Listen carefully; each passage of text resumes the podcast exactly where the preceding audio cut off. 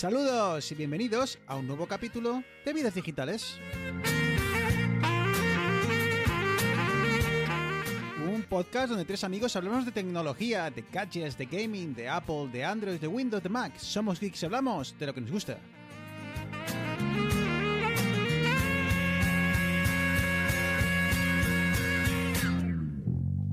No te bajas. Muy buenas, bienvenidos al capítulo 90. Dar un swing conmigo. No te Un capítulo bajas. 90 que bueno, pues eh, hoy toca grabar, bueno, sin uno de los eh, dos caballeros del apocalipsis. Eh, muy buenas, Eneas. Muy buena, Bruno. Y es que no siempre vas a ser tú el que nos dejes tirados. Sí, no, hay que, hay que cumplir, hay que cumplir de vez en Hay que cumplir. Bueno, así que, ah, bueno, no sé, Arturo está por ahí de parranda, ¿eh? luego dice que no tiene tiempo, que si Manuela, que si no sé sí. qué, y, y nos manda fotos ahora desde bueno, en medio del concierto. Lo que pasa es que estaba un poco escorado, o sea, Un poco- yo me esperaba sí, un poco ¿verdad? palco VIP ahí, pero joder. Yo creo que es lo que tiene ser padre, tío. ¿Sabes? Los pañales y tal, ahora ya empiezas a ver las cosas de otra perspectiva y dices, total, si me voy a estar, si a, si a la, a la canción, a la, la- a la quinta canción, ¿no? Ya voy a estar cansado y tal, no lo voy a saber valorar. Yo creo que lo que está es cerca del baño, porque ya con la edad, en vez de, en vez de pedirse cachis de cerveza, se habrá pedido un botellín de agua y dirá, bueno, pa, la tercera la cuarta canción que me entren ganas de mear, estoy aquí cerca para... O igual está cerca de la puerta por si le llaman, ¿no? ¿Sabes? No, para salir rápido y tal. Así que bueno, nada, oye, le dejamos disfrutar y, y nada, vamos a grabar eh, vamos a grabar un capítulo 90 que ya cada vez nos acercamos más al 100, ¿eh? al 100 y me empieza a entrar un poco la presión de tener que hacer algo especial para el 100 y ah, no quedan tantos meses. Si seguimos esta progresión no quedan tantos meses y a ver qué hacemos. Estaba pensando traer a Pedro Sánchez, pero sé, está, está muy liado ahora mismo, ¿sabes? Eso, porque no lo hemos pillado en pre-campaña, que si no venía aquí... Es verdad. joder, si fue donde, don- fue donde Ana Rosa, no va a venir donde nosotros. Bueno, oye, si no, si le encontramos, si no está liado, le pegamos un toque y bueno. Oye, que igual dentro de seis meses hay otra vez campaña. Sí, o sea no, que- está, está el patio... que está va. la cosa que está, cualquiera sabe lo que, lo que va a pasar. Bueno, Eneas, pues eh, a ver qué sale, ¿vale? Eh, vamos a. Tenemos un dos, tres temillas por ahí. Sobre todo. Hoy no, hoy no toca mucha noticia. Hoy toca un poco más hablar de, de nuestras eh, cosas, de nuestras mierdas, que diríamos en Petit Comité. Así que, pues bueno, eh, si llegamos a la hora hablando de nuestras mierdas, pues bien. Y si no, pues quedará un programa más cortito, pero eh, bueno, vamos a ver qué, qué sale. Aunque siempre decimos esto y al final siempre nos acabamos pasando. Sí, sí, sí. Pasando Programas de de- 20 minutos ya ni, ni queriendo. Exacto, exacto. Así que. Vamos, eh, mm, estábamos hablando antes de empezar y me comentabas que. que has estado. Bueno, cacharreando, que has pasado por caja. mm, No sé, y te he dicho, bueno, eh, ahora, ahora me lo cuentas y, y te voy haciendo. y te voy preguntando con, el, con la luz de, de grabación encendida. Em, cuéntame, eh, ¿has, has vuelto a pasar por caja? Parece que las cosas He van bien vuelto- por... eh, He vuelto a pasar por caja. por- por- por pero Villaneas. Esto es, esto es pasar por caja, pero en modo, Light, ¿no? en modo camarada proletario, o sea. Porque como, como ya sabéis, o como ya saben los, los siguientes y sabéis vosotros, yo tengo, tengo la domótica montada en casa, una Raspberry Pi, que es, digamos, es como el, el siguiente paso, digamos que la entrada, el, el punto de entrada sea lo que tienes tú con el NAS, un Docker en un NAS y que, bueno, reutilizas un poquitín un hardware existente. El siguiente paso sería ya pasar a, un- a una plataforma un poquitín más específica, como puede ser una Raspberry Pi. Pero claro, para ciertas cosas, la Raspberry Pi se te queda un poco limitada. por cierto, me ha parecido es- fatal que me hayas categorizado por debajo de una mierda de Raspberry Pi de, de 30 pavos, ¿sabes? O sea, me has dejado... En fin, puedes No, sí, No, más que nada, no, no tanto, no tanto por, el, por el hecho de Raspberry Pi o nada, sino por el tema de la potencia de- del dispositivo. Y por la facilidad, por decirlo de alguna manera, la facilidad de, de montar el sistema de, de Home Assistant, que yo sé, porque yo también lo monté en el NAS, que no es complicado, pero no es tan fácil como flashear un USB y instalar. Bueno, básicamente lo que haces es flashear el, flasheas el, el SSD y automáticamente la Raspberry Pi arranca y te instala todo y es bastante más amigable, por decirlo de alguna manera. Pero claro, como decía, la Raspberry Pi es arquitectura RM. eh, si tienes instalado eh, Home Assistant OS no puedes instalar nada más, eh, siempre te puedes instalar un Linux, eh, es Raspbian creo que es, que es la, la distribución de Linux que soporta Raspberry Pi, y ahí puedes instalarte un Docker y demás, pero bueno, no deja de ser un- una, plataforma un poco limitada eh, en cuanto a potencia y en cuanto a posibilidades. Entonces, pues llevaba ya mucho tiempo eh, dándole vueltas a esa idea de, digamos, huir un paso más adelante y, pasar a lo que, lo que sería un servidor casero. A ver, aquí la gente seguramente ahora se está imaginando un rack de dos metros con, con estos cacharros que dan un ruido y un calor. Bueno, eh, si eso entra en casa, yo salgo después. Yo me estaba imaginando varios iMacs en fila con la pantalla apagada. Oye, sorprendentemente, tío, o sea, los, los Macs viejos, eh, estoy hablando de Macs, mi- eh, Mac Mini Intel, incluso algún Mac Pro, no están tan caros de segunda mano. o. ¿Los son- Intel? Los Sí. Intel tienen que estar tirados de precio, pero tirados de precio. Sí, y sí, son unas auténticas máquinas de la leche. Efectivamente. Lo que pasa, yo no me he sobre ido- todo para estos yo- para, para jugar a esto que, que te gusta jugar a ti, eh, son Sí, tienes el problema que los, los Mac igual tienes un poquitín más de limitaciones con el tema de BIOS y un poquitín sí. compatibilidades y demás. Pero bueno, es. eh, pero no, no, no, no me, no me he comprado un Mac Pro de estos, el Trashcan que había en 2013, creo que fue, 2014. No, no. Yo, si no. fueses Arturo, posiblemente un Mac vamos. Studio ¿eh? para la domótica. Te, te lo intentaría justificar y tal, ¿no? Es que tal, porque igual lo uso para, para Sí, no, desarrollar. es que soy M2 tiene- desarrollador, ¿sabes? Tiene un bus de tantos datos que permite aquí hacer cosas en paralelo. Pero bueno, no, no ha sido el caso. No, no. Yo me he ido a una plataforma un poquitín más mundana y me he comprado un, un ordenador, un PC, un, un X86 de toda la vida. Eh, lo que pasa es que en vez de comprarme la típica torre que todo el mundo se está imaginando de esta colector de CDs, me he comprado lo que llaman eh, los eh, Small Form Factor, eh, PCs de, de factor de forma pequeño, que son, eh, en mi caso, es un HP 800, es un Elite Desk 800, y el volumen, para que se hagan una idea, el volumen del PC es un litro, en volumen. Un litro es lo que ocupa ese PC. Era, Lo has, Y, lo has llenado de agua para Sí, sí, lo metí en la, en la calcularlo. pecera, vi que se subía un litro y dije, vale, perfecto, un litro de... calcular. Entonces, estos, estos ordenadores tienen ya. O sea, es una línea que tienen HP, tienen los Elite Desk. eh, Dell tiene los Micro, creo que son. Y Lenovo tiene los Tiny. O algo- son como las tres líneas que tienen estos tres fabricantes de ordenadores, que son estos que mucha gente, si has estado trabajando en oficinas, has visto estos mini PCs que tienen ahí al lado de la pantalla, que son casi que una caja de zapatos pequeña. Pues me compro uno de estos. Y entonces tienes desde ordenadores con un Intel, un 3400, un i5 3400, un Intel 6500, un Intel 8000 y pico, hasta generación 10, 11, 12, que son los, los más nuevos. Entonces yo me he comprado un Intel de la generación 8, un 8500T. No, no T, pero el normal. ¿Y Eh, eso cores. ¿qué, de qué año más o menos? Eh, creo que son... A ver, ¿O de cuántas mirar, generaciones atrás, más o menos? mismo- Uf, esto es generación 8. ¿Y estamos por 12 por ahí? Estamos ahora por 14. Ha salido, acaban de sacar la 14. Este es de 2018. Mira. Ah, bueno, tampoco de tanto. No es- a ver, es, es como el, el punto justo entre. el- porque la generación anterior que vendían son los 6500 y los 7500 de, de i5. Me refiero también hay los i7 y 3.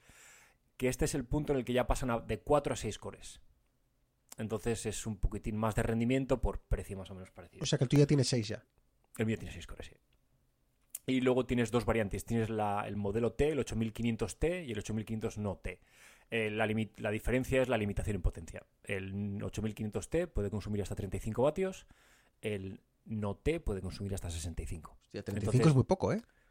Ah, es nada. o sea, es- es- y 65 para un cacharrito que ocupa un litro, o sea, no es tampoco una barbaridad. Comparado con cuánto puede consumir un, un ordenador de escritorio. ¿Cuántos son, Eh, ¿cuántos son no, estas tampoco- ah, las fuentes de alimentación? Tampoco tanto, ¿eh? O sea, es que el, el consumo del ordenador en un en, en cuanto a solamente la CPU eh, no, o sea, a ver, ¿Pero de cuántos son estas el- las fuentes de alimentación? ¿De cuántos son? pues desde 450 o un poquitín más Pues hasta- estamos hablando de 10 veces más, casi. Claro, pero es que el consumo de un procesador eh, no es, yo no te, yo te diría ni un cuarto del consumo de- del sistema total. Por ejemplo, un, un i7, el 12700, la, la- la serie 12, que tiene que dos añitos. El, el 12700K, que es el más, el tope de gama casi de, de la. Este consume entre 125 y 190 vatios. Que es, o sea, ya es un. Pero claro, tenemos. Este, digamos, estamos hablando de un cacharro que tiene 12 núcleos, 20 hilos, que va hasta 5 gigas, o sea que es una bestia parda. Sí, sí. Pero claro, si lo comparamos con una GPU que te consume tranquilamente 300 vatios, 350 vatios o más, pues claro, en proporción no... O sea, que el tuyo son 65. Sí, máximo 65. Y eh, estos sistemas están de venta en Wallapop, eh, eBay, segunda mano, Amazon también he visto algunos que venden. Y el precio suele rondar pues en torno a los 120 hasta los 200. Qué bien.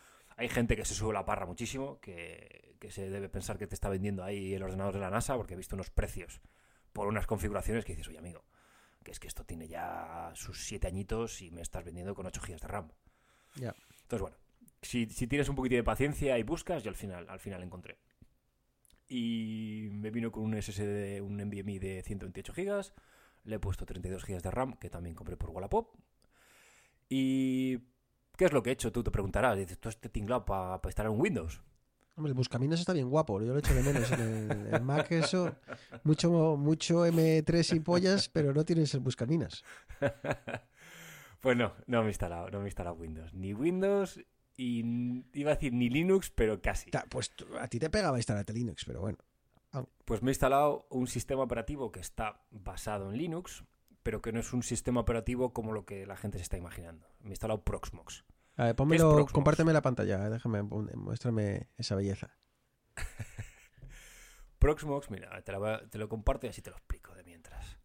Eh, Proxmox es un, eh, un sistema, un... un, eh, es que no sé muy bien cómo explicarlo. Proxmox es un sistema que te permite virtualizar, como, hace- como, como hacer máquinas virtuales, como el VMware, por ejemplo, que habrá gente que conozca, pero que en vez de estar instalado sobre un Windows, está instalado, eh, digamos, bare metal, que es lo que llaman cuando va, va instalado a pelo sobre un sistema, sobre un, un sistema hardware. O sea, que más o menos se puede decir que es un sistema operativo para virtualizar. Correcto, correcto. O sea, no lo podías haber dicho mejor. Es un sistema operativo para virtualizar. Y lo bueno que tiene esto es que eh, te permite tener todos los sistemas operativos, no que quieras, sino que tu, tu host te permita, porque al final lo que haces es compartir tus recursos, tus núcleos de CPU, tu memoria RAM, tu disco duro, tú lo compartes con estas máquinas virtuales. En 10 segundos, Eneas, que hemos dicho virtualizar, igual alguien que ya em- que empieza a, Ah, a sí. decir eh, Perdón. que os estáis yendo ya, me voy, voy a, este, este podcast me lo paso, vamos a intentar ah, que no se nos vaya. Sí, vol- volver un poquitín al planeta Tierra. Eh, virtual, brevemente, en 10 segundos, ¿qué es virtualizar? Virtualizar es eh, en un ordenador emular otros ordenadores. De forma que puedes tener más o menos, así diciendo, digamos, en un ordenador corriendo cinco ordenadores a la vez. Exactamente, exactamente. Al final eh, te permite, eh, si tú tienes un ordenador que tiene muchos recursos disponibles, te permite distribuir esos recursos para que estas máquinas virtuales, estos sistemas virtuales, se piensen que están en un ordenador de verdad. Pero realmente tú lo que tienes por debajo es un software que está emulando este, estos sistemas que tú estás eh, virtualizando. Entonces, cuanto más potente y más recurso tenga tu ordenador físico, más máquinas virtuales vas a poder utilizar. o- o más recursos les puedes asignar Exacto, a esas máquinas exacto. virtuales. Y esto, y esto es, es algo que, que la gente se piensa que esto es eh, tecnología que solamente utilizamos los cuatro frikis, pero al final esto es lo que hoy en día, eh, cuando se habla de los servidores de Amazon, cuando se habla que, por ejemplo, oye, se ha caído, se ha caído WhatsApp, Telegram, bueno, Telegram no, porque Telegram, pero se ha caído WhatsApp, eh, Facebook, Instagram y no sé qué. Y al final dicen, no, no, es que ha habido un problema con los servidores de Amazon. Y dices, hostia, pero ¿qué coño tendrá que ver ah, los servidores de Amazon con...? Pues lo que pasa es que Amazon tiene eh, un montón de servidores, son unos ordenadores brutales, con 150.000 cores, con teras y teras de memoria RAM, y lo que hace Amazon es te crea estos servidores, estos ordenadores virtuales en los que el señor WhatsApp o el señor Instagram, él monta ahí sus servidores, sus servicios, sus ordenadores virtuales con los que hace funcionar eh, estos servicios. A nivel de penalización de rendimiento casi no hay, porque los ordenadores modernos ya están, eh, las CPUs ya tienen tecnologías que permiten que esta virtualización eh, sea muy eficiente y realmente no notes la diferencia con, con un sistema real. Y eh, permiten eh, que con un solo ordenador, siempre que las posibilidades te, te den, poder hacer muchas más cosas que no que te permiten ahorrar espacio, ahorrar energía. Desde el punto de vista logístico es las empresas apuestan mucho por ello por, por eso, ¿no? Igual, porque puedes ajustar el ordenador a la necesidad exacta que Sí, necesites para eso, ¿no? correcto, Sin necesidad de ocupar un espacio físico como tal. Porque igual el el- la gente, o sea, la- la- los, los humanos como yo pensamos, ¿por qué no pones, para qué, para qué haces eso? ¿no? ¿Por qué no pones dos ordenadores uno junto a otro y ya está? En vez de por qué uno más potente para dividido en dos, ¿por qué no pones dos menos potentes? Pero claro, me entiendo que a, futuro te permita ajustarte mejor a, las necesidades que, se te vayan generando, ¿no? Claro, y, y es, es lo que tú dices, te permite la versatilidad de eh, que tus requisitos hoy no sean los mismos de mañana y no tener que cambiar un sistema entero. Amazon, por ejemplo, te permite eh, hacer la configuración básica y te permite ir ampliando según, según tus necesidades.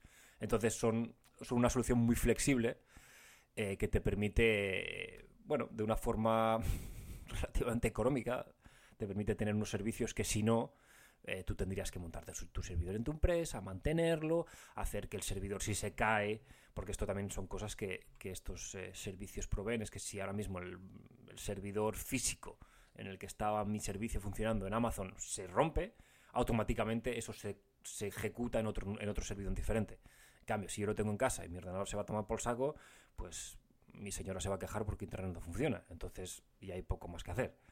Sor- esto- me- me ha llamado la atención que has dicho que, que a día de hoy casi no, no se nota la diferencia de rendimiento. Yo pensé que, que se notaban bastante, pero, pero bueno, entiendo No, que es una no, no. tecnología que ha ido evolucionando mucho con el paso de los años, sobre todo porque a nivel empresarial deben de estar ya en todos lados. ¿no? Sí, no, no, o sea, realmente, a ver, es, es igual, para que te hagas una idea, eh, un, un concepto un poquitín similar es cuando tú oyes hablar de procesadores, tú oyes que se dice tantos núcleos, tantos hilos de ejecución. O sea, cuatro núcleos, ocho hilos. Entonces, una tecnología que se introdujo hace muchos años, que es el, el hiperthreading, que lo que permitía, lo que permite los- a las CPUs era, hostia, como tengo tanto tiempo entre ejecución de instrucciones, que puedo hacer creer al sistema operativo que realmente tengo más núcleos que los que realmente tengo.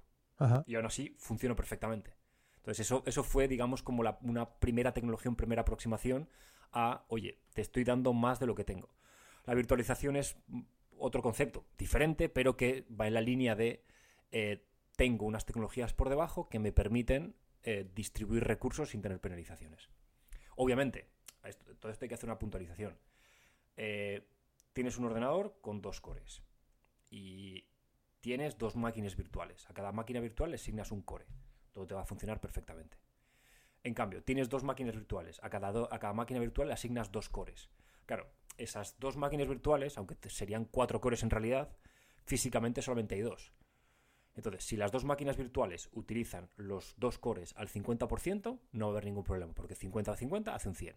En cambio, si las dos máquinas utilizan los dos cores al 100%, Empieza- el empiezan a sistema que tienes por debajo no, no va. Dice, amigo mío, mm, no doy. Entonces ahí es, ahí es cuando ves la penalización del rendimiento.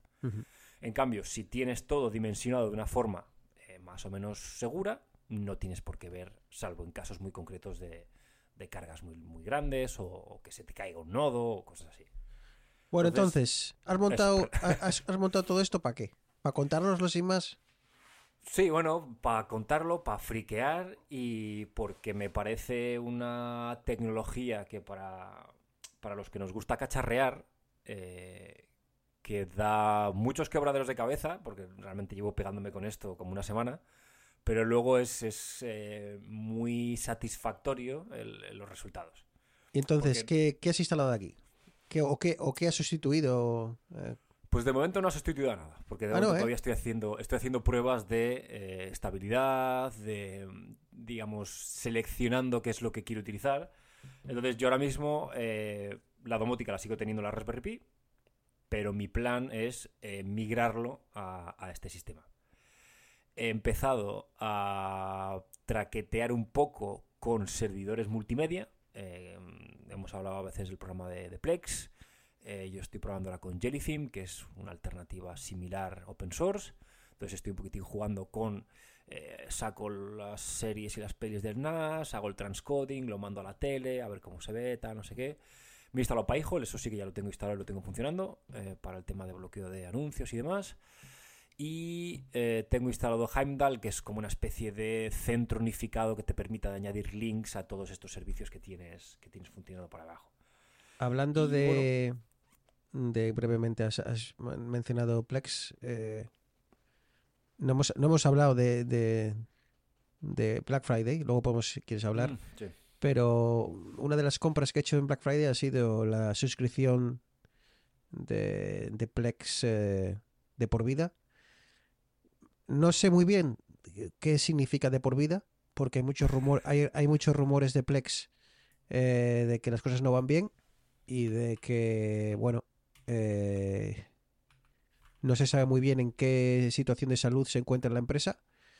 Pero bueno, hay, yo he pasado por caja, eh, te da varias ventajas, eh, sobre todo creo que no- igual una que te interesa, Eneas, que es eh, de codificación por hardware, que creo que los frikis dicen que está muy bien cuando intentas reproducirlo en dispositivos menos potentes o la, in- o la conexión a internet es Sí. menos potente. Creo que la versión eh, normal eh, no te permite la, eh, la utilización del hardware para ello. No tengo muy bien, no sé muy bien qué eso, qué significa eso. Pero con la ahí lo ves, el hardware transcoding Sí.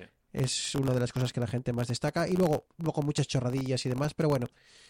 no está, estaba al 25%, creo. Eh, he estado esperando a que ocurriese desde hace bastantes meses. Y bueno, me ha animado. Así que, mm, a ver, espero que el, el por vida, de por vida, signifique muchos años. eh, como toda esa gente que lleva diciendo, oh, llevo ocho años usando la versión Plex Pass y, y- y estoy encantado y demás. Así que bueno, eh, cruzamos los dedos. Y nada, te lo Sí, quería. yo de momento lo miré, pero claro, no lo utilizo. Nosotros de momento en casa tiramos bastante de, de streaming. Pero sí que tengo plan de instalar el Sonar y el Radar, esto que comentaste tú el otro día. Yo no Y comento si, nada. veo, y si veo que funciona, para adelante. Ah, bueno, sí, sí lo comenté. Sí, sí, lo mucho. comentaste en... Eh, en sí. pero- Ah, no, igual fue al final del programa. Eh, te lo- O sea, ah, fuera, fuera eh, del programa. Hemos comentado, una, ha habido una versión eh, pública Vale. y una versión eh, más en detalle eh, en postprograma. Mm. Que eso se lo dejamos para los eh, usuarios eh, eh, Los del Patreon. de Patreon. Bueno, y, y acabo, y acabo con esto, sin más. Eh, otra, otra de las ventajas que tiene esto es que te permite tener no solamente estos, estos servicios que, que he dicho, eh, Pyhole, Heimdall, que, que te permite instalarlos en, en- lo llaman contenedores, que es algo así como un Docker, eh, son, son eh, piezas de software muy pequeñas que tienen muy poco consumo de recursos y que tienen lo justo, justo, justo para que esto funcione. Entonces, esas son, son muy ligeras. Además te permite, como he dicho, instalar máquinas virtuales con la ventaja de que si quiero tener 6 Windows diferentes, puedo tener 6 Windows diferentes. Si quiero tener 14 Linux diferentes, puedo tener 14 Linux diferentes. Con la ventaja que como este software, este hypervisor, está en el nivel más bajo posible, no tiene un sistema operativo, un Windows por encima que te hace como de, capa intermedia, eh, te permite conectar directamente, sin pasar por el sistema del software este, el Proxmox, te permite conectar directamente eh, hardware a las máquinas virtuales. ¿Qué puede ser este hardware? Puede ser un teclado USB, puede ser un disco duro USB, pero también puede ser una tarjeta PCI Express controladora de discos duros. Entonces, te pongo un ejemplo. Eh, hay, un, hay un sistema operativo de, para NAS que se llama, se llama TrueNAS, que es como un Synology, por decirlo de alguna manera, pero open source. Entonces, eh, en vez de tener que pasarle los discos duros a través del Proxmox, que te puede dar problemas si tienes RAID o lo que sea, tú directamente conectas tu tarjeta RAID o tus tarjetas SCAS o lo que sea y directamente se la pasas a la máquina virtual. Entonces la máquina virtual va a ver ese elemento físico, lo va a ver como si, si existiera en su máquina virtual de verdad. Entonces, para estas cosas más avanzadas es, es muy práctico. Se pueden pasar GPUs, se pueden pasar eh, interfaces de red. Entonces, es muy. El abanico que te da es muy, muy grande para. Bueno, para trastear, para enredar, para jugar y bueno, quién sabe si. y espero que para tener una, una infraestructura estable y sobre todo que, que me dé más versatilidad, versatilidad de lo que de lo que la Raspberry Pi me daba hasta ahora. Sabes que el problema de todo esto es que cuando empieza a funcionar todo bien es cuando se, se vuelve aburrido. Sí. ¿Sabes? Y siempre me Yo creo que por eso, por eso la Raspberry ya la tenía, ya la tenía funcionando, ya estaba Ya, todo ya controlado, funcionando todo demasiado como, bien. "Ah, Vamos a meternos en el siguiente, en el siguiente embolado. Siempre me acuerdo cuando, cuando vivía en, en casa de mis padres, pues yo que tendría, pues yo qué sé, 15, 16 años. eh, y cuando intentaban, eh, me acuerdo que siempre venía y me decía, ¿puedes imprimirme esto? O cosas así, ¿no? Hostia, es que no funciona el ordenador. Pero, pero ¿cómo que no funciona el ordenador? No, es que estoy probando una cosa de SUSE, SUSE Linux y tal, una distro, entonces ahora no me arranca porque me he cargado el arranque, pero te puedo, a ver si luego te lo puedo imprimir. Eh, era siempre así, era el ordenador, nunca funcionaba. Y cuando funcionaba, había que probar algo nuevo, ¿no? Eh, así Pues esto, que esto te permite hacer eso con tu ordenador funcionando bien y te cargas la máquina virtual y ya está. y ya está. No, sí, eso sí. Pero, pero por aquel entonces no había tanta. Hace, ¿qué? Hace 20 años, no creo que las máquinas virtuales eran una cosa como un poco chusquera del Eh, futuro. Había. Bueno, en, en, en Mac estaba Parallels. Que Parallels ya hace 20 años? permitía- En Sí, pa- bueno, yo- sí, sí, cuando. Bueno, 20 años. Yo cuando empecé la universidad ya estaba. Esto es 2005. Ya estamos rondando ya los 20 años. Sí. Estaba, lo que pasa es que Parallels era. Era una máquina virtual con Windows. Era una, una cosa así un poquitín rara. Y luego estaba. Eh, VMware VirtualBox. Sí, VirtualBox también funciona. Pero ese era de código abierto, si no me equivoco. Sí, Que eh, VirtualBox funcionaba estaba también por ahí, pero a ver, ahora las máquinas virtuales es, es- En, en Windows y demás sigue siendo un entorno más o menos parecido, pero cuando te vas a, a cosas de bajo nivel, los hypervisors de nivel, no sé si esto es nivel 2, creo que lo llaman, tienes Proxmox, luego tienes ESXi, ESXi, creo que se llama, eh, VMware también, y son, o sea, es... es es, es- bueno, es tecnologías que utilizan. eh, yo, por ejemplo, he implementado Proxmox en, en mi empresa. En- tenemos un tenemos un ordenador en un laboratorio y tenemos conectado tres tarjetas de desarrollo. Y para no estar limitados a que solamente un Windows pueda utilizar esas tres tarjetas, lo que he instalado es Proxmox. Y lo que he hecho es crear configuraciones para que tener varios Windows, uno con una tarjeta, otro con otra, otro con otra, así poder tener tres sistemas en paralelo sobre un solo hardware. Sí, es que Entonces, bueno. listo es mi chaval, ¿eh? Si es que tienen que estar más contentos contigo en esa empresa. Si es que es un sol, joder. Te hacen así, te cogen, te cogen del moflete y te dicen, si es que eres más majo. No, y, y otra cosa no, tío, pero en, el, en, la, en la empresa en la que yo trabajo tenemos un laboratorio de I+.D. que hay... Tenemos tres racks y hay, bueno, hay que meter cosas, sacar co- ordenadores para arriba, para abajo y tal. Yo soy feliz, tío, yo soy feliz. Ya cuando mi jefe dice, hay que montar otro rack, y yo ya estoy frotándome la mano, bueno, vamos, vamos- vamos a, a meter aquí un par de días en buscar el rack perfecto, vamos a buscar luego las especificaciones de la PDU, no sé qué, tal. Y, es- o sea, y otra cosa no, pero trastear, tío, me encanta. Y hablando de trastear, entonces, ¿algún proyecto domótico en el horizonte? Sí, sí, sí. eh, gracias por preguntar. Eh, quiero domotizar las persianas. Ojo, ¿eh? Ojo, ojo. No, a ver.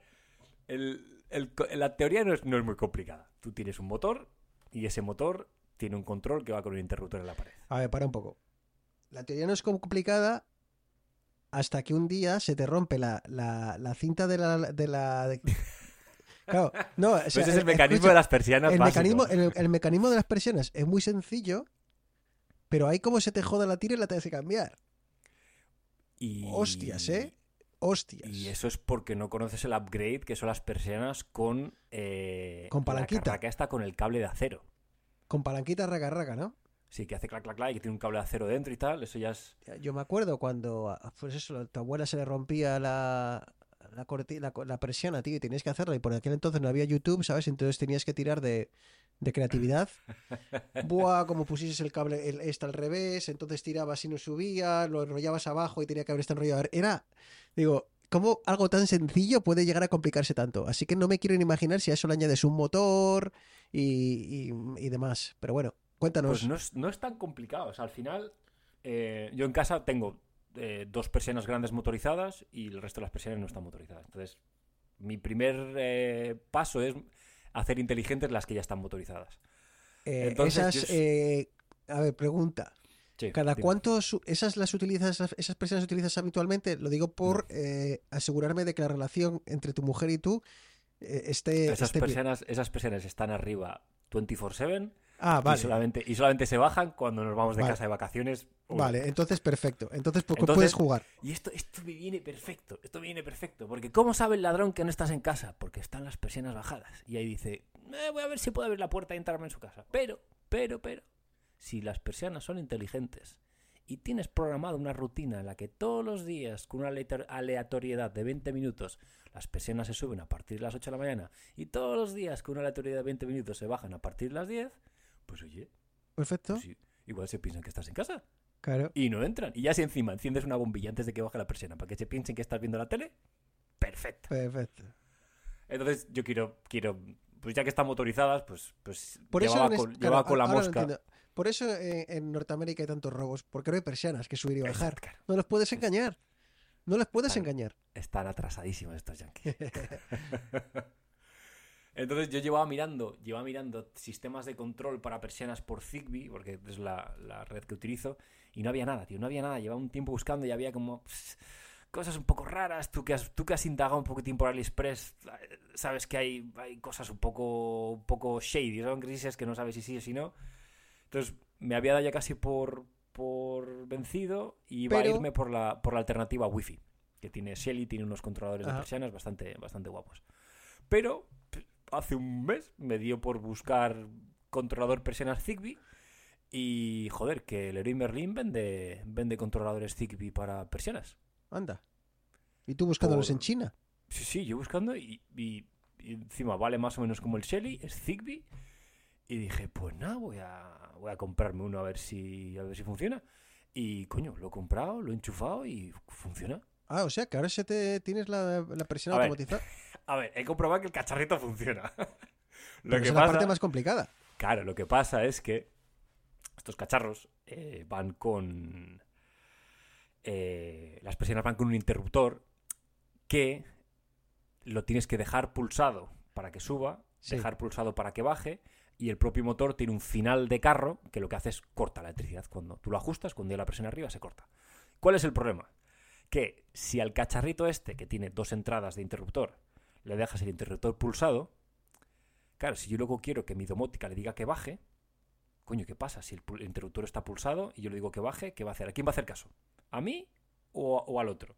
Y cuando acabe de bajar, si está el interruptor fijo en subir, ¿qué va a hacer? ¿Va a subir la persiana? Entonces, claro, aquí viene la segunda parte de la película, que es o cambio los interruptores de la pared para que sean, sean pulsadores, no interruptores, Ay, que A tú lo cual- le digas, a lo- o sea, que, que sea, que sea, que le aprietes y, y, y y tengas, que dejarlo, que... tengas vale. que dejarlo apretado y cuando sueltas se pare. Eso es una opción. Y la otra opción es directamente inutilizar los controles de la pared y comprarme un mando Zigbee. No, esa opción... Eh, yo estaba pensando la segunda, ¿eh? Lo que pasa es que... Esa Eh, opción por... No, no. Eh, a ver, no, no, no, Sí. no, no, no. A mí Esa- mi mujer ya me ha dicho en plan de no sé qué cojones vas a hacer, pero por favor que funcione. Exacto. Así que pon el puto Sí. pulsador que como venga tu suegra, va a coger el mando de la televisión, va a intentar bajar la persiana. Con el de la persiana va a intentar encender la lavadora. Déjate de hostias, pon un pulsador normal y, y ya luego tus fricadas que ocurren en el por detrás, por detrás de la escayola.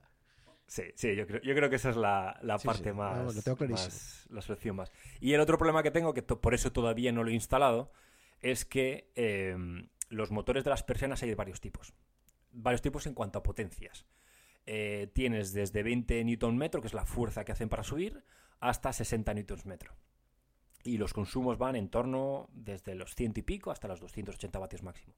Claro, el problema es que las persianas de mi salón son grandes de cojones. O sea, te estoy hablando de una persiana que creo que son como 2 metros 50, 3 metros por 2 Hostia. metros. O sea, eso tiene que pesar un quintal. Entonces no sé si tienen motor de persiana normal o tienen motor de estos de, De segadora. de que se lo saca una vez pino y lo empotran en la pared. Huele a, hu- Entonces- hue- huele a humo, lo, ti- lo tienes que repostar cada... Entonces me he comprado un, un enchufe con medidor de consumo, no de estos Zigbee, no, me he comprado un medidor de consumo de enchufe con pantalla y todo el tinglado. Entonces tengo, tengo un cable con un interruptor y lo voy a enchufar ahí y voy a ver cuánto consume la persiana subiendo y bajando. Si consume menos de 280 vatios, perfecto, porque el cacharrito soporta hasta 280 vatios. Si consume más de 280 vatios, pues va a haber que seguir subiendo las presiones con el botón. Bueno. Entonces, Ah, claro, en esas, el, en esas el motorcito o el relé o lo que sea no, no tiene, no puede, no puede soportar tanta potencia. Creo que el Shelly, creo que el Shelly soporta algo más, en cuyo caso seguramente igual me iría, me iría hacia, hacia el tema wifi, que no, no me gustaría, pero, pero si no, estos cacharritos no pueden, no pueden, eh, no pueden chupar tanta energía. Al final se acaban quemando y bueno, pues es un poco lío.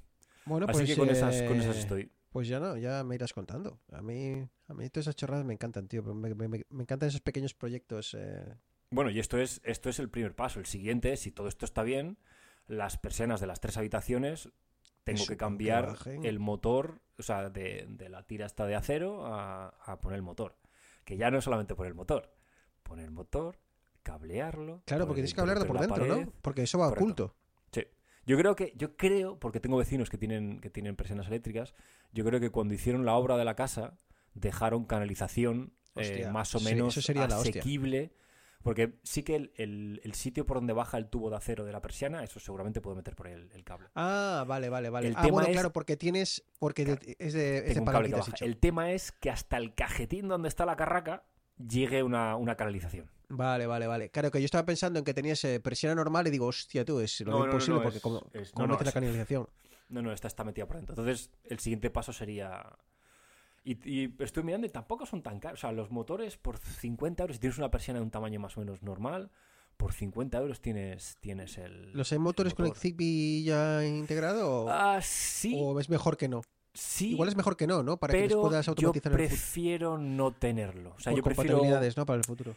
Sí, porque si el día de mañana vendemos la casa, por lo que sea, pues yo. Te lleva los Zigbees.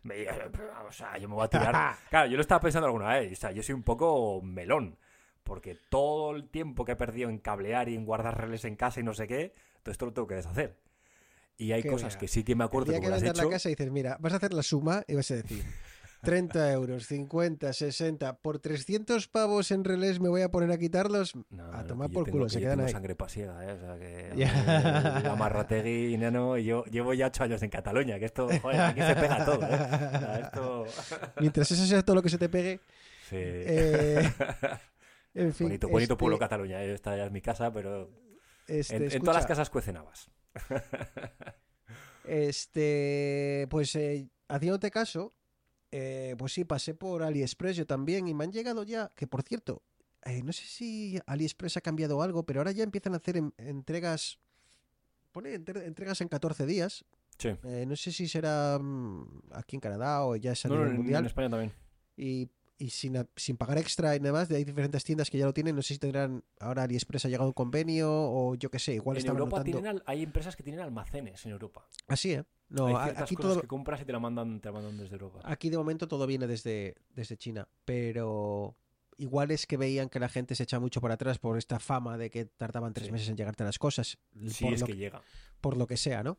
Eh, me he comprado eh, tres eh, relés, dos iguales y uno con doble salida, con doble, no sé cómo es la palabra técnica, pero con... Para dos, como, como decirte así, para como para dos elementos, como para dos sí. lámparas. Sí. ¿Vale? Eh, y a ver, a ver si me han llegado nada. Eh, esta semana, hoy he empezado a mirarlos un poco. eh, a ver si consigo, porque el problema es que tal y como están las, las, las instalaciones aquí, no hay caja como, como en España. Entonces tengo que, tengo que integrarlo, tengo que, tengo que intentar meterlos en la propia llave, ¿sabes? Por detrás, en la propia llave. Y, y a ver si lo consigo. Está, porque es, por espacio tampoco es que. la- el otro paso sería pues quitar la caja de la llave, poner una caja más grande para que todo quepa bien detrás de lo que es el interruptor, ¿no? Pero ese proyecto, demasiada escayola. Eh, no me apetece meterme en ese fregado. Entonces voy a probar a ver si consigo que funcione y a ver si. No, pues ya te digo, un proyecto más, un juguete más. eh, a ver si. Ten para- cuidado, ten cuidado, Bruno, porque yo empecé con cuatro relés del Express. Ya, y ya. no- estoy ahora.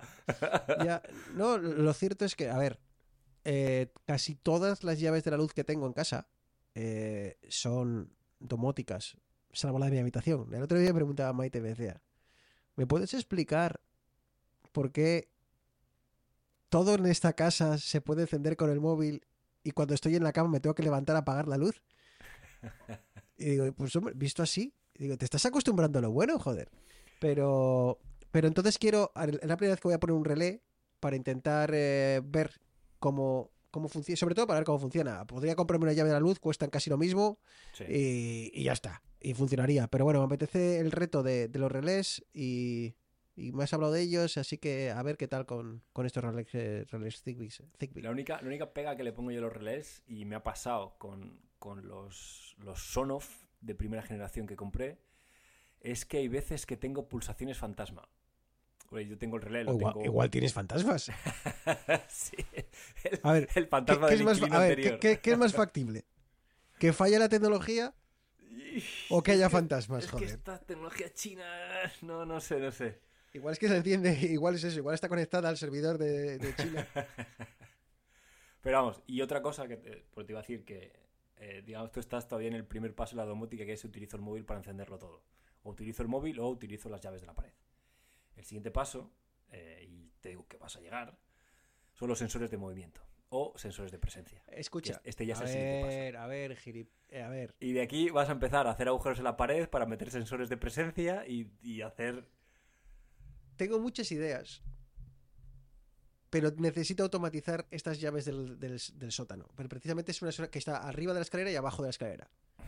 Entonces, si consigo que el relé funcione, por supuesto que la siguiente va a ser un sensor de movimiento.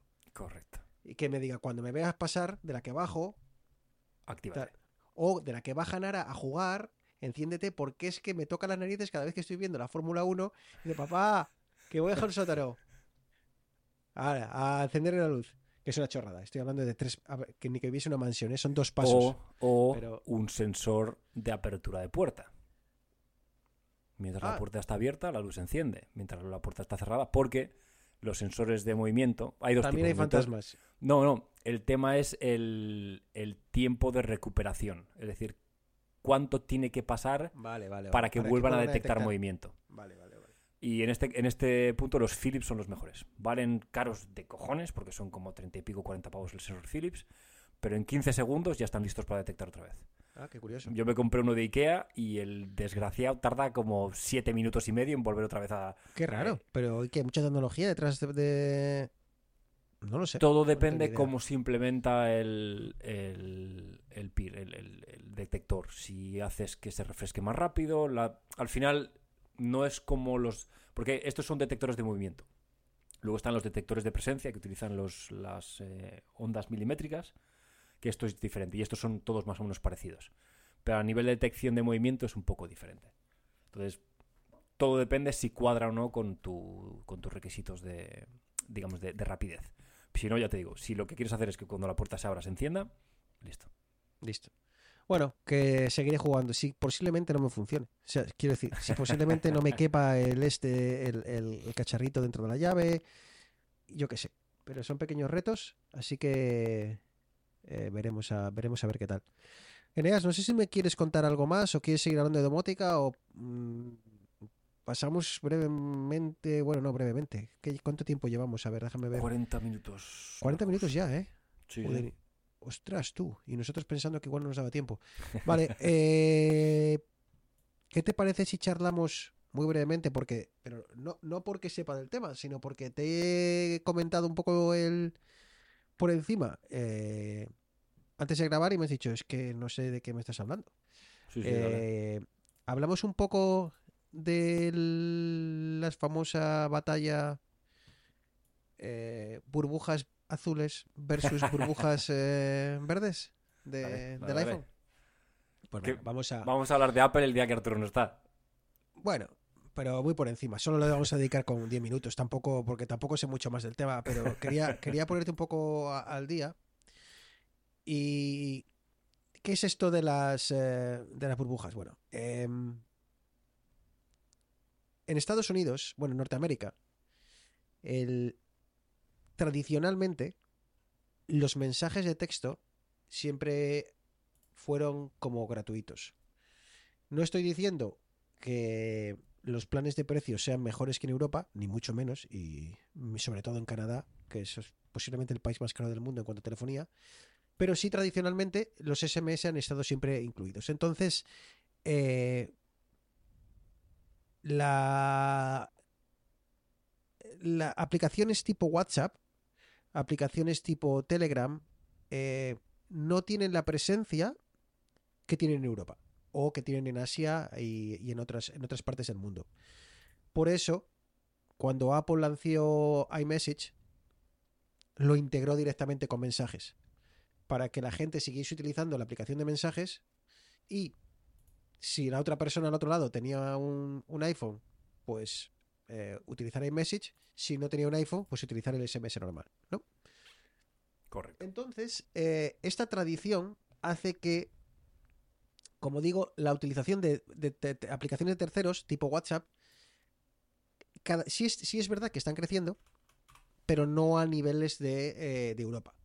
Entonces, en Norteamérica hay una absurda batalla entre usuarios de, Apple, de iPhone y usuarios del resto de, plataformas. En este caso, mayoritariamente Android. ¿Por qué? Porque en lugar de instalar WhatsApp y unificar, o WhatsApp, Telegram, llámalo X, eh, y unificar una plataforma de mensajería entre todos tus amigos, no, utilizan eh, eh, messages. Hasta el punto de que hay, hay hasta hay artículos y demás de gente que se siente desplazada porque sus amigos no les escriben porque sus amigos no les incluyen en grupos de. Pues no sé, los típicos grupos del WhatsApp, pero no les incluyen en los grupos de iMessage porque no son compatibles con iMessage, ¿no? Entonces, hay esta gran batalla entre las, burbujas azules, o sea, sé, eh, iMessage, y las burbujas verdes, que son el SMS tradicional.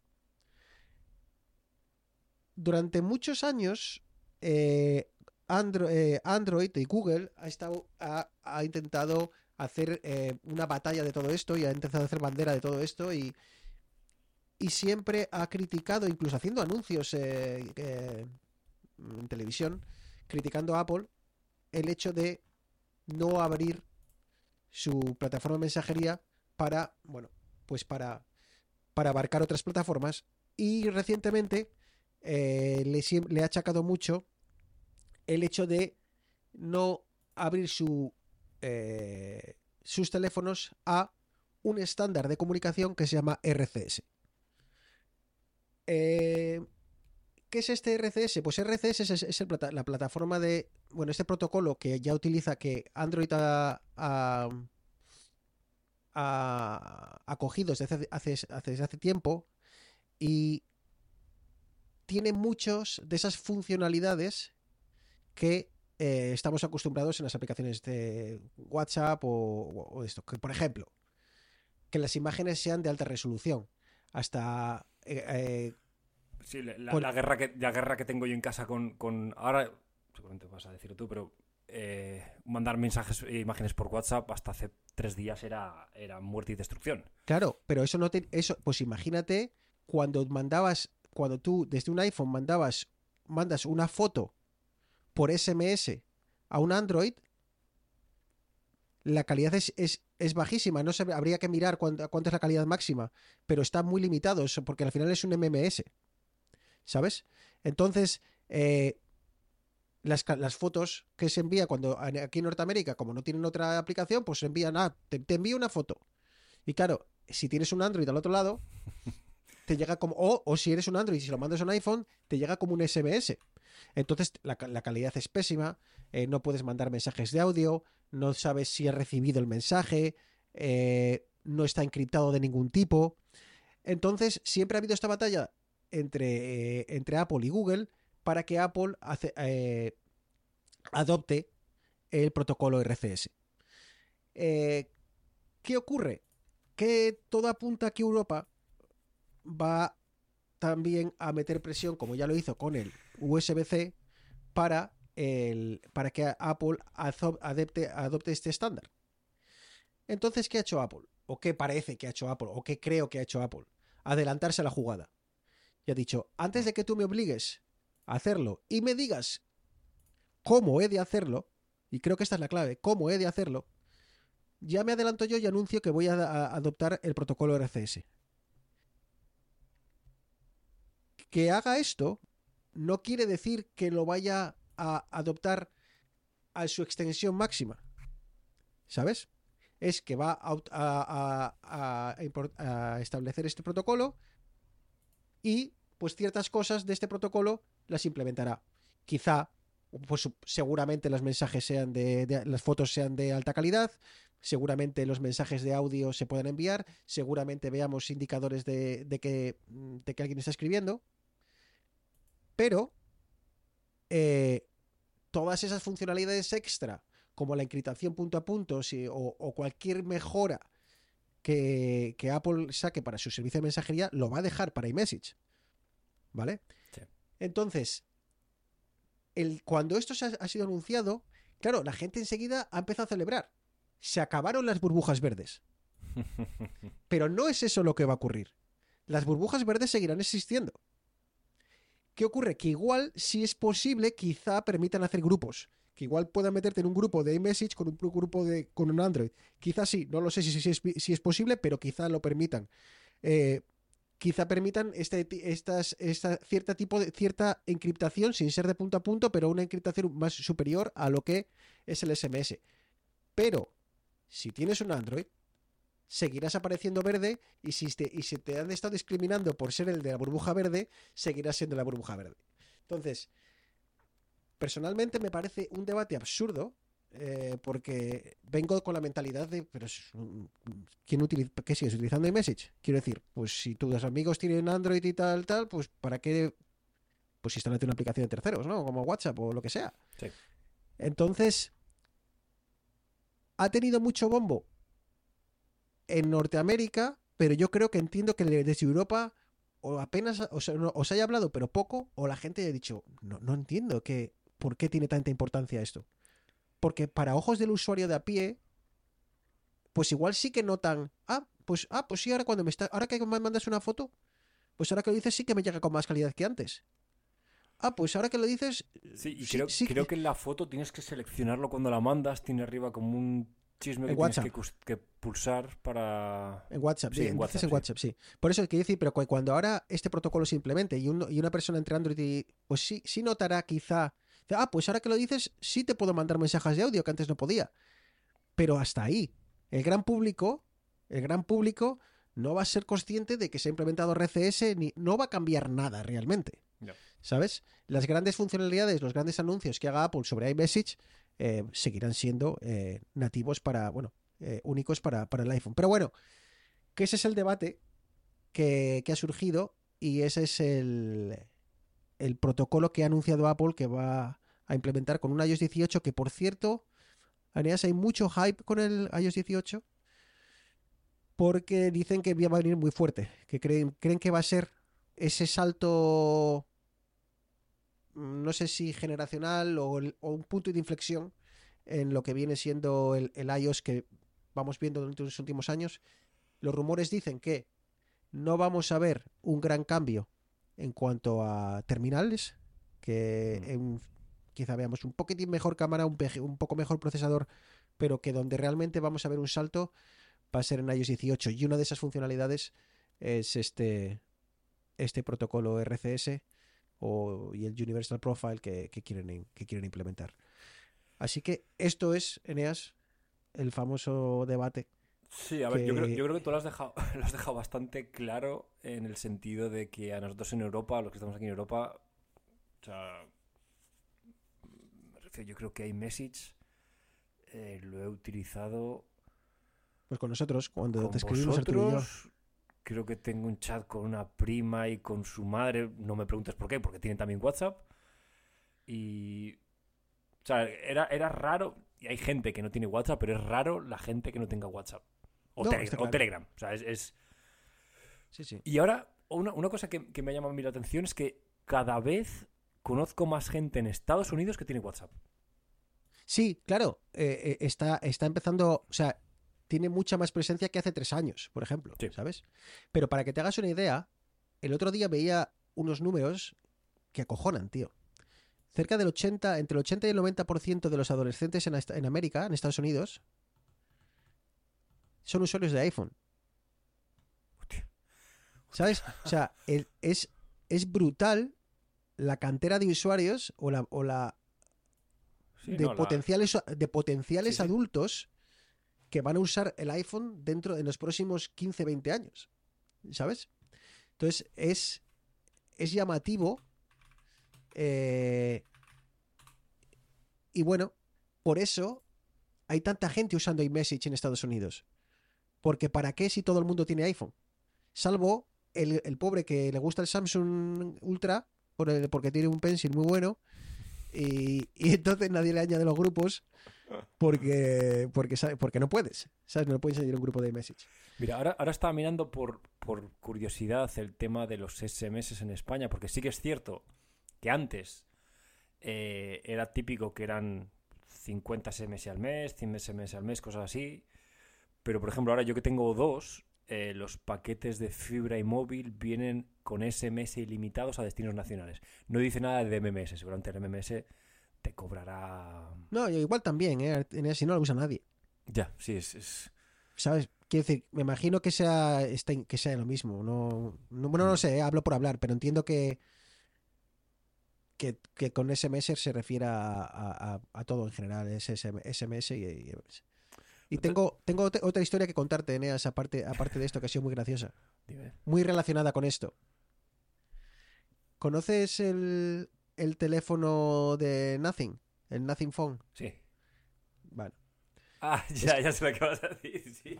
Vaya fenómenos. Es que esa, esa ha sido gorda, porque claro, Joder. No, y- el- y, bueno, cuént- cuéntalo, cuéntalo. lo, yo lo cuento y charlamos. Sí. Tres o cuatro días antes, dos días antes de que Apple anunciase esto, todos los eh, blogs eh, de tecnología eh, abren con una noticia que dice que los eh, Nothing Phones, eh, los teléfonos Nothing, que es una marca, van a ser compatibles con iMessage. Que Nothing, perdón, inciso, creo que el fundador trabajaba para Apple antes, ¿no? No, me no lo sé, creo es un chico asiático, no sé si es chino, no lo sé, no estoy seguro, pero bueno, tiene un concepto de la de, de, de la ten- de las de la Ah, tecnología, no, pues perdón, eso, es, no- es no- el de, es el de OnePlus. es el de- ah, vale. Eh, tienen pocos teléfonos, los tienen hechos eh, pues con más detalle, con más mimo, con un diseño transparente en muchos casos. eh, como que son un poco más caros que la competencia porque, bueno, pues son teléfonos Android, pero mm, hechos por una empresa que tiende a tener menos modelos y mimados, ¿no? Tipo OnePlus y demás, aunque OnePlus creo que fue comprada luego por, por Xiaomi, creo, y bueno, ha perdido un poco esa esencia. Eh, entonces sale este chico y anuncia que el nuevo teléfono de Nothing va a ser compatible con iMessage. Y claro, revolución. ¿Cómo es esto posible? Es un teléfono Android, ¿cómo va a ser compatible con la tecnología de, de, de iMessage? Bueno. Eneas, y tú estás, al- te has enterado de esto, ¿no? Sí. Eh, Nothing anuncia que trae una aplicación que es compatible con iMessage. Y luego entonces se empieza a investigar. ¿Cómo es esto posible? Bueno, lo voy a explicar para cero, cero conocimientos técnicos, ¿vale? ¿Qué es lo que haces? Tú le dices a esta empresa, que encima es una empresa de terceros, que ha llegado a un acuerdo con Nothing, tú le dices, a esa empresa le dices, mira, este es mi usuario y contraseña de Apple. ¿Vale? Este es mi usuario y contraseña de Apple. Toma, te la doy. Esa empresa va a un Apple Mini en Vietnam y mete tu usuario y contraseña. Y se loguea con ello. Y te promete que todo lo que va a hacer va a ser leer todas y cada una de las conversaciones que tengas a través de iMessage. Por si que, es Solo eso, ¿vale? Solo va a leer todas las comunicaciones. Entonces, lo que va a hacer, eh, un ejemplo absurdo es, tú le dices, Mano- esta empresa se llama Manolo. Entonces, tú a Manolo, dices, Manolo está sentado encima, delante de un ordenador, que es un, es un ordenador Apple. Entonces, cuando alguien te escribe, Manolo lo apunta en un papel, viene corriendo, te llama a la puerta y te dice, toma, que, que, que tu madre dice, hola, ¿qué tal estás? Oh, dile que estoy bien. Vale. Y va Manolo. Va, se sienta en el ordenador y dice, estoy bien, mamá. Enter. Y así, una y otra vez, una y otra vez. Eso sí, en tu ordenador aparece con eh, la, burbuja es azul en tu, en tu móvil Android. ¿Vale? He puesto un, absurdo, una- un ejemplo absurdo. No es Manolo eh, tomando nota y tal, pero podría serlo perfectamente. En este caso habrá un sistema que sea la- el, que, el que reenvía todos los mensajes. Pero claro, desde el punto de vista de la seguridad, Eneas, es una aberración. Porque tú le, le estás dando acceso a todas tus fotos, si quieren, a todas tus comunicaciones, a todos tus emails, a todo, No, no, a todo o sea- absolutamente todo lo que pase en tu, tu cuenta de Apple está en manos de estas personas. Le estás diciendo, muy buenas, caballero. Aquí tiene todo, todo. O sea, este es mi identificador digital. Tuyo es. Hala, ha- haz lo que quieras con él. Bueno, haz lo que quieras con él y dime cada vez que me escriban alguien a esa, a ese, a este, a mi cuenta de iMessage, tú me lo, me lo reenvías a mi teléfono Android y tal.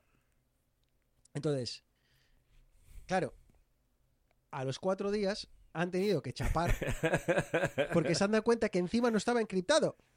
O sea, que encima Manolo iba con un cartel grande por la calle corriendo, ¿sabes? En vez de llevarlo en un cuaderno cerrado, no, iba por la calle corriendo eh, con el mensaje que estabas enviando o recibiendo, ¿no? Y he visto en internet, he visto gente que, o en, Twitter, en X, he visto gente que eh, a través de consola y demás era capaz de ver absolutamente todos los mensajes.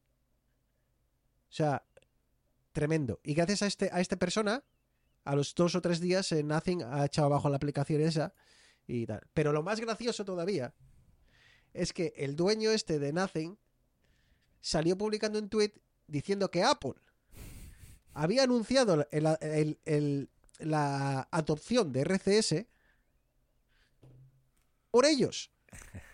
Porque habían visto, claro, se habían visto que esto iba a ser, Presionados por. por... claro, por una empresa que vende 20 teléfonos al año, Hostia, tío. ha dicho, hostia, que nos revientan el negocio, que ahora todo Estados Unidos se va a empezar a comprar Androids, porque claro, ¿para qué es, sabes? Y el tío y el tío todavía tiene las narices de salir y, de- y anu- y ponerlo en, en Twitter con una con una nota de creo que era con una eh, un quote, eh, ¿cómo se dice? Una mención, no. De Steve Jobs, unas Sí, palabras, sí, una un- frase, una frase de, de Steve Jobs en la cual habla de eso de que en esta vida lo que tiene, hay que trabajar duro para para hacer algo que cambie, ¿no? Eh, cambiar el curso de la vida y que, haciendo clara referencia a que, él, él había sido responsable de que Apple, eh, en dos días, seguramente Apple en dos días ha dicho, activar el RCS, venga, y lo han anunciado, ¿no? No venía ni preparado ni nada de con anterioridad. Así que, nada, esa anécdota sobre la, la batalla de burbujas, eh, eh, Nothing y, su tecnología para, para ofrecer iMessage en Android. Ay, ese es. A ver, esto, o sea, me hace gracia porque, bueno, no, no- no deja de ser estas empresas que también, a ver, hacen. Los, los Nothing Phone están muy bien, o sea, yo estuve dudando en si comprarme uno en, en su día. Pero bueno, también hay veces que dentro de todo este mar de ruido que hay de, de marcas, dispositivos, eh, yo soy el mejor.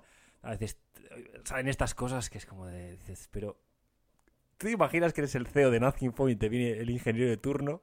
Y esto seguramente no lo ha hecho ni un ingeniero. O sea, algún product manager le habrá dicho, ¿por qué no, ¿por qué no hacemos esto? ¿Por qué no conectamos a, a- a un servidor externo y nos dan su contraseña y nosotros ha- hacemos de puente? O sea, ¿en qué momento al tío que se lo ha contado le ha dicho, hostia, qué idea más de puta madre? Cuando, o sea, la, la regla en general mira que están, por ejemplo, están los bancos, están, te mandan, nunca reveles tus cuentas, tus contraseñas ni nada, porque tal. Y esto hay con dos cojones. Tremendo, tío. en fin. Pero esto también eh, pone de manifiesto otro, yo creo que es otro problema que hay y que con, con este protocolo eh, abierto se, se, debería solucionar, es el por qué no eh, las compañías no aceptan o no, no, no adoptan un, un, un interfaz, eh, un, una API o un servicio, un, un protocolo eh, común. ¿Vale? Que eh, tienes que hacer un hosting de los servidores con el servicio y demás. Pero es que no sé, al final. Es muy fácil, Eneas. Es, es, cuestión, es cuestión de pasta. Sí, no, si no, y, tus, y, claro, pasta y diferenciación. Si, o sea, si ahora claro, mismo lo que tú si dices, todos sí. tus amigos Exacto. tienen un iPhone y para pertenecer al grupo, a, a, ese, a ese, chat de, del instituto, eh, tienes que tener un iPhone porque si no, eh, no, no, te puede meter al grupo, pues ¿qué teléfono te vas a comprar mañana? Pues te compras aunque sea un iPhone 7 de segunda mano. Sí, sí, sí, total, total, ¿Sabes? Eh, está, es, es, claramente eso. Eh, por eso que no creo que Apple va a adoptar esto para eh, pasar el... O sea, va, va, a pasar con el mínimo. ¿Sabes? Te a, si, si, fuese un examen, va a sacar un 5, sí. lo suficiente para, para mantener sí, contenta. Para que, que, cuando utilices a, iMessage y mandes un mensaje a un teléfono Android, por defecto cambia, eh, yo que sé, haga algo con el seguramente el protocolo de... Ahora Android, ¿qué, sí. ¿qué, coño utiliza Android? Porque ya Hangouts no existe. No, ahora RCS, sí, sí, lo vale, mismo. Vale, pues, lo, el, pues eh, le llegará no, de la misma forma, pues igual que, que ahora es un SMS, pues bueno, pues ahora será un SMS vitaminado. Eh, un, un, SMS vitaminado con ciertas funcionalidades extra eh, y hasta ahí. Pero está claro que obviamente eh, no, no va a ser. No, no van a, a dejar iMessage por, eh, sí, sí, sí, por a, a adoptar esto. Obviamente no. ¿Y sabes lo que pasa? Que, que, que, en todo el mundo, excepto en Norteamérica, a nadie le va a importar. y dentro de Norteamérica, a mucha gente no se va a dar ni cuenta de, de, la introducción de este, porque va a seguir viendo la burbuja verde, igual que la ha visto hasta ahora, y, y se, se, acabó. A ver, y, Así y que luego bueno. también, eh, entiéndeme, yo, yo puedo entender porque Apple eh, sobre iMessage tiene también montado muchos tinglados como lo de la visión en o sea, lo del el party Vision Party o ah, sea, sí, eso no sé cómo, cómo, se llama. Arturo sabría el nombre. Sí, eso de que puedes compartir sí. eh, Entonces, la, lo que estás yo, viendo. Yo puedo llegar a entender que tengan una capa por encima de, o sea, que sobre iMessage o dentro de iMessage tengan una capa como extendida de servicios que al final pero coño, esto también se puede, o sea, prefiero, de la misma forma que tú tienes luego un iCloud que va aparte, seguramente podrán implementar esto como un añadido, un extra añadir sobre, no sé. Es... A ver, Areneas, Apple podría sí, no, extender muchas cosas a Android sí. y, y, si te fijas, lo único que extiende son servicios que puedas contratar. O sea, sí. permite, eh, tiene aplicación de Android, eh, de música de Android para eh, obtener mayor eh, mayor pas más dinero Hmm. eh, tienes ¿qué puedes ¿Qué, ¿qué, más servicios tiene? Eh, ahora se me está olvidando sé que, hay, sé que hay más pero lo que no va a hacer es dar servicios o ofrecer servicios en Android que puedan hacer que la gente rompa su ecosistema porque al final sí. lo que Apple la, la forma en la que tiene esto es de que joder mira que me gusta el Nothing Phone, ¿eh? O mira que me gusta este nuevo teléfono de Samsung, pero es que, joder, claro, tengo el, el, los, los, AirPods y, claro, no me van a funcionar, el, el Apple Watch tampoco me va a funcionar. Ah, nada, al final, nada, me voy a comprar el, el iPhone 15 que, que, así me funciona todo. Hmm. Claro, esa, ese razonamiento es lo que quieren, ¿no? Es crean este, este jardín que llaman y, y este jardín emurallado sí, del sí, cual intentan que no quiera salir. Y solo van a, a, sacar de ese jardín amurallado esa, esos servicios que eh, les pueden dar pasta, 10 euros al mes, porque, ah, ya me acuerdo, eh, lo de las películas también. Eh, mm, ya. Apple TV, el servicio de, de, también se puede contratar en, en, en, otras televisiones y demás. ¿Por qué? Porque eso lo da igual, igual que la música. Mm. eso no va a hacer que la gente se eche para atrás, pero, por ejemplo, ¿por qué no hace compatible el Apple Watch con Android? Pues no lo verán tus ojos. ¿Por qué? Porque lo que quiere es que no quiere darte la, la, la, la posibilidad de que vendas tu teléfono o, o, dejes tu teléfono y te vayas a un Android porque total va a funcionar también con el Apple Watch, ¿no? Sí. Así que eso parece que seguirá. Y, y también te digo, Eneas, eh, y esto será otro debate al cual tendremos que sumar a Arturo. No sé hasta qué punto. O sea, no sé dónde marcar la línea en- ante el cual los gobiernos deben de entrar a decir lo que empresas privadas tienen que hacer, ¿vale? O sea, no sé, el tema del monopolio y demás, esto se me escapa. Podemos traer a- invitar a alguien y que, y que nos ayude con todo esto. Pero creo que hay que. Creo que hay que marcar una línea porque puede llegar el punto en el que las empresas digan, ¿para qué voy a innovar? Si mañana voy a tener que Sí. compartirlo con, con, el, con mi con la Sí. competencia, ¿no? Entonces, Esto, esto, ya lo, esto ya lo hablamos en su día con el tema del USB-C, Sí, el tema de pero, que limitaba claro. Putin, pero el USB-C es un ejemplo, ¿no?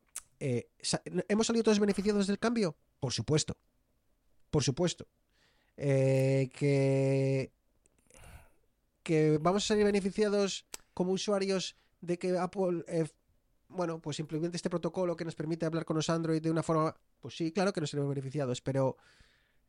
eh, mm, coartará esto el desarrollo de nuevos servicios porque total, ¿para qué lo voy a hacer si voy a tener que compartirlo con, con la competencia? Pues no lo sé. ¿No? No lo sé. Así que, sí, es un tema complicado, sí, ¿eh? No, no, o sea, no, no- no lo vamos a solucionar aquí tú y yo cuando hay, de- eh, hay eh, consejos de la Unión Europea y de más departamentos de la Unión Europea y de otros países solo dedicados a la competencia. Sí. ¿Vale? O sea que obviamente es un tema hipercomplejo que aquí tú y yo, dos panolis, no lo vamos a solucionar. Pero que sí creo que si bien ah, puedes decir, joder, qué bien, USB-C, no sé esa línea donde, donde, habrá que, donde habrá que marcarla, pero claro, eso que lo decida alguien más listo que yo, como el gallo Quirico. Tú- eh, tú es que, El gallo es que mi abuela me contaba, me contaba el cuento Me del gallo me Quirico. suena, y ella, me Ah, suena". yo no lo sé, pero que- que alguien iba preguntando, ¿sabes dónde es la boda de mi tío Perico? Y decía, "Ah, no sé, pero alguien más listo que yo, o no sé qué. No sé, una historia así. Mi abuela me la contaba cuando era un enano y por eso me ha venido a la cabeza. Así que, así que nada, Quirico, que, que se nos hemos pasado de la hora seguro, pero seguro. Sí, y una cosa que quería, antes de cerrar, que quería comentar, que me pasaste la noticia el otro día, me dijiste, ah, esto para hablarlo, para hablarlo en el próximo programa. Que era básicamente un artículo que salía un tío con dos cables USB y decía, ¿por qué hay cables USB-C que valen 16 dólares y cables de USB-C que valen 143 dólares? Esto a una persona que no escucha vídeos digitales, pues le dirá, hostia, ¿qué- ¿por qué será? Porque utilizan oro en los conectores, son, tienen, tienen paladio. Pero el oyente avispado de vidas digitales sabe que USB-C es un conector, no es un estándar de conexión. Simplemente es el conector que es USB-C.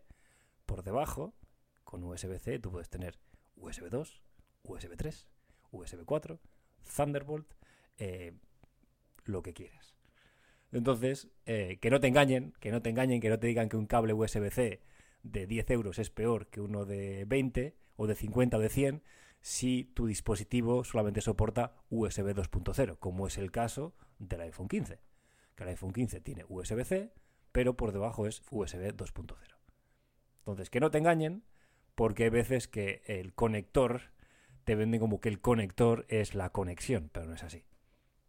Entonces, Pero sí habrá, pero de la, de la misma forma que tampoco prejuzgues cuando veas un cable que exactamente. valga 100 pavos Claro. y digas, joder, qué estafadores estos, que me, que, que me están vendiendo un cable que es igual que el mío, eh, que y el mío vale 10 veces menos. Obviamente hay cosas que no vemos, ¿no? Exactamente. El cable, el cable de 150 euros te permite tras- transferir a 40 gigabits por segundo. Básicamente puedes conectar dos pantallas 5K, un dock con USB, con, con eh, Ethernet y todo lo que quieras. Claro. Entonces, Sí, sí, que, que la, la puerta de tu casa y la puerta de, de la casa de Amancio Ortega puede ser la misma puerta, ¿sabes? Puede tener la misma puerta, el mismo color, la misma forma y el mismo timbre, pero cuando abres la puerta, eh, pues lo que te encuentras dentro no es igual, ¿no? Pues Amancio Ortega en batín o yo en batín. Claro, hay una pequeña mismo. diferencia. hay una pequeña diferencia, sobre todo de distancia, ¿no? Porque necesitarás prismáticos para ver a Amancio y a ti, pues oye, pues te chocas con tu barriga. Pues es eso, ¿no? El conector sería esa puerta, ¿no? Es, un, Es- absurdo, es un exactamente, ejemplo absurdo. El conector es lo mismo, pero lo que pase eh, en la tubería, lo que haya una vez abres esa puerta, pues eh, es muy distinto. Entonces, eh, Pues eh, nada, Arturo, Arturo Eneas. eh, vamos, eh, vamos a ir cerrando. Que, que, se es de, que es de noche ya en, en España. Venga.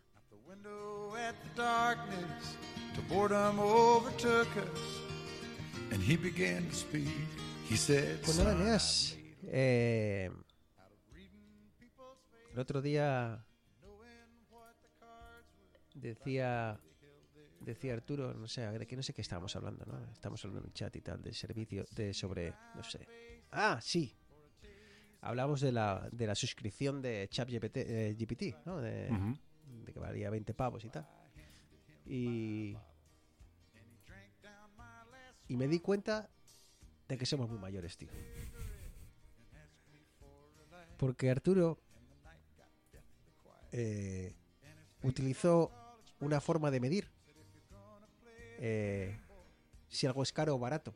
¿eh? Y tú puedes medir, pues medimos el tiempo en minutos, en segundos, eh, la distancia en kilómetros. Y si algo es caro o barato, lo solíamos medir en copas. ¿Sabes? ¿Cuánto cuesta la suscripción de Netflix? Copa y media. Y claro, me he dado cuenta que a mí esa unidad de medida se me quedó atrás hace muchísimo, tío. No, se ha quedado atrás y, y la inflación que ha habido en la copa no es sostenible.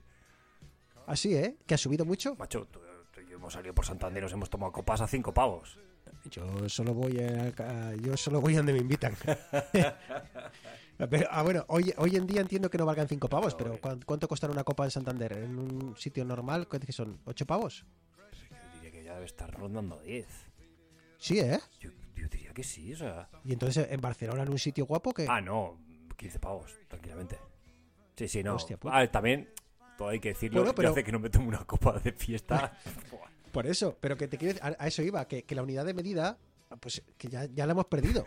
Porque ya Arturo me decía, joder, es una copa. Y yo, pues sí, pero si yo no me las tomo. ¿Sabes? Entonces eso ya me es caro. O sea, no es que diga, mira, este fin de semana me topo una menos y pago Netflix. No, no. Es que no tomo. Y dije, joder, tío. Otra, después del pantalón con bolsillos, tío, este es otro síntoma evidente de que pasa el año, pasa el tiempo, tío. Pasa el tiempo por nosotros Sí. y pues podemos empezar a medirlo en mm, paquetes de pañales. Esto es paquete y medio. ¿Sabes? ¿Cuánto cuesta el ChatGPT? Medio paquete de pañales. ¿Sabes? O mm, no sé, a ver qué puede ser así hoy en día en gasolina también se puede medir ahora más en estos son dos litros antes eran dos litros de, de calimocho ahora son dos litros de gasolina no sé cambia cambia las unidades de medidas que, que cambian conforme a, a nos hacemos mayores pues nada Neas vete a Señor, dormir y ya me contarás qué tal lo de las persianas. A ver si vivís a oscuras. Sí. vivís a oscuras. Que no te que no te pase ojo que no te pase como cuando eh, se te fuera luz y eh, se encendieron cuando volvió la luz se encendió el relé saltó y se encendió la luz de tu habitación y casi se te sale el corazón mía, que no te pase eso con las persianas. No vaya a hacer que se cierren de, golpe o vale y te pienses que te que entran a, a entrar a robar o algo Eso, eso fue, eso fue muy duro. un abrazo Neas Caballero, nos vemos. Un abrazo. to darkness the gambler he broke even Y nada, oyentes, como siempre, muchísimas gracias por llegar aquí. Hasta aquí, este capítulo 90, cada vez más cerca del 100. Eh, ya sabéis, estamos en Mastodon. Hemos tenido una semana, un par de semanas bastante activas en Mastodon, así que ah, ha, estado, ha estado guapo. Eh, pero bueno, que seguimos en X, al menos mientras mientras Elon nos lo, nos lo permita. Seguiremos ahí todavía. Estaremos en, en Mastodon, en yo qué sé, dónde estamos, por email. Todo, todo, todo esto está en, en las notas del programa. Así que cualquier cosa que queráis, ahí estaremos para echaros un cable. Y nada, que queda poco ya para las eh, navidades. No hemos hablado de Black Friday. Espero que cuando escuchéis esto ya habréis recibido todas esas cosas que habéis comprado en Amazon y demás, cosas caras y guapas, nos podéis contar. Y, y nada, ya preguntaremos a Eneas la próxima vez, le preguntaremos a Arturo también, a ver qué, a ver qué, qué se ha comprado. Aunque creo que eh, Eneas solo compra silicio y Arturo solo compra cosas caras de la marca de Apple. Pero bueno, ya le preguntaremos. Un abrazo. Chao, chao.